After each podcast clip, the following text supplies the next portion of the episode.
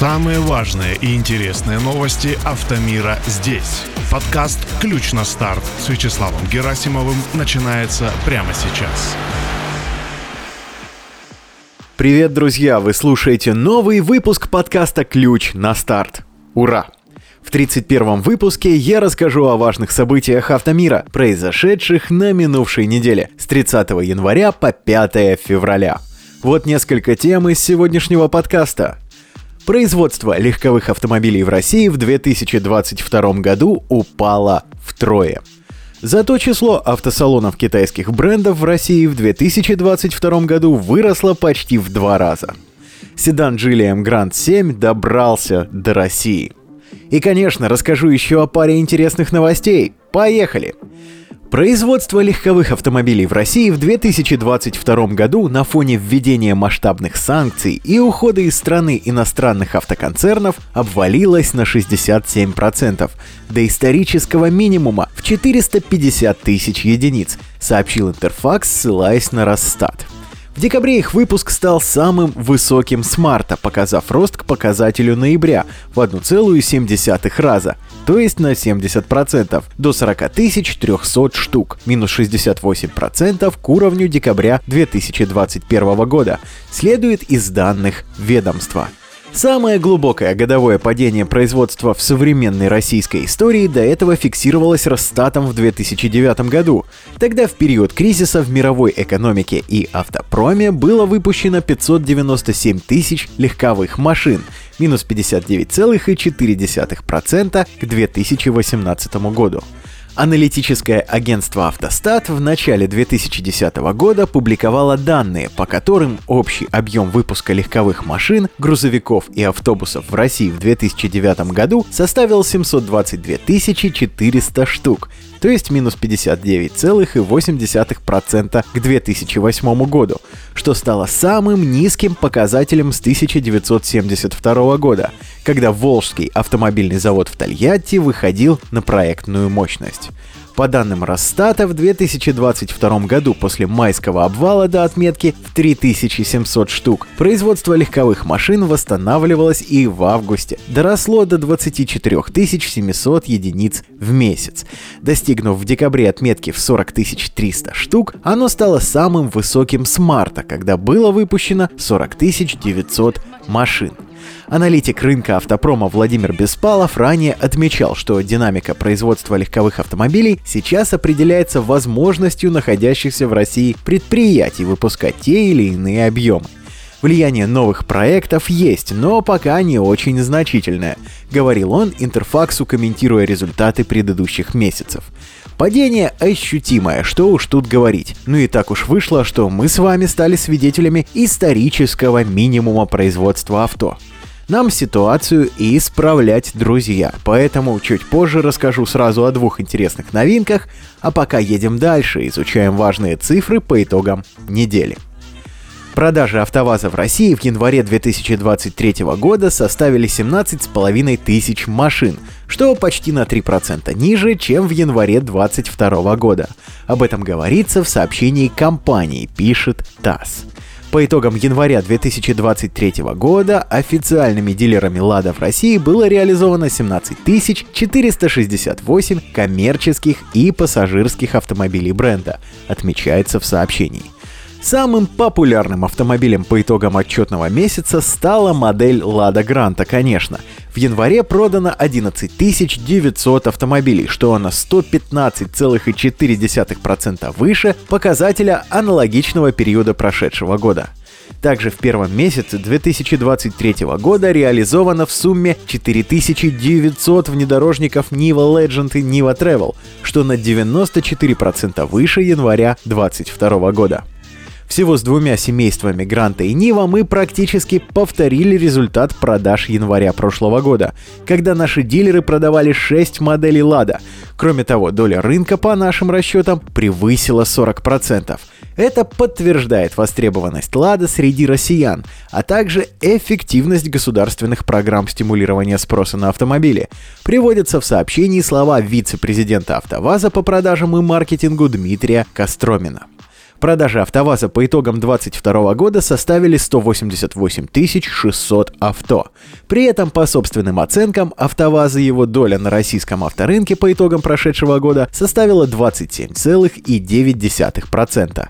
За 2021 год на российском рынке было реализовано 350 700 автомобилей АвтоВАЗа. В 2022 году падение продаж составило 46%. Но тем не менее, друзья, более четверти рынка. Однако это повод порадоваться за АвтоВАЗ, причем искренне, несмотря на снижение объема производства авто. Остается пожелать компании только новых побед и скорейшего решения всех проблем с поиском и поставками запчастей. Кстати, про АвтоВАЗ мы сегодня еще поговорим, но правда в конце выпуска. Ну а пока едем дальше. Число работающих в России дилерских центров китайских брендов в 2022 году выросло почти вдвое. Теперь в буквальном смысле каждый третий автосалон торгует китайскими автомобилями, выяснили эксперты открытия авто и автобизнес ревью, пишут автоновости дня. По подсчетам экспертов, в прошлом году китайская дилерская сеть в нашей стране расширилась на 487 автосалонов, а их общее количество перевалило за тысячу и достигло 1041, пишет портал 110km.ru. Самый активный рост дилерских сетей в 2022 году показали марки группы Cherry. Лидером в этом смысле стал бренд Amoda, у которого теперь 108 работающих автосалонов. Второе место занял Exit, открывший 71 дилерский центр, всего их теперь 102. На третьей строчке расположилась сама Черри, число дилеров которой выросло на 62 и теперь достигает 183. Замкнули пятерку Джили и Фав. Их дилерские сети увеличились на 57 до 142 и 49 до 104 шоурумов соответственно. Авторы исследования считают, что для прибыльной работы в долгосрочной перспективе любой дилерский центр должен продавать гораздо больше машин, чем сейчас. К примеру, у Лада на один шоурум приходится в среднем 623 реализованных автомобиля, а у самого успешного в этом смысле среди китайцев Вейл только 285. У Черри 210, у Джили 172, а у остальных этот показатель еще меньше. Вероятно, именно поэтому сразу 158 автосалонов китайских брендов в прошлом году пришлось закрыть. Дилерские сети китайских брендов активно расширяются, и это здорово, сколько раз мы с вами обсуждали тему конкуренции. Раз уж заговорили о китайцах, то давайте обсудим сразу две интересные новинки. Коллеги из российской газеты пишут вот что. Новый Geely M Grand 7 появился в России – как выяснили журналисты, один из дилеров выставил на продажу автомобиль за 2 миллиона 200 тысяч. Судя по фото, это топовая версия. Седан оснащен 114-сильным атмосферным двигателем объемом 1,5 литра в связке с вариатором. Дорожный просвет при полной загрузке всего 122 миллиметра. Шасси со стойками Макферсон и полузависимой задней подвеской. Geely M Grand 7 на родине называется просто M Grand.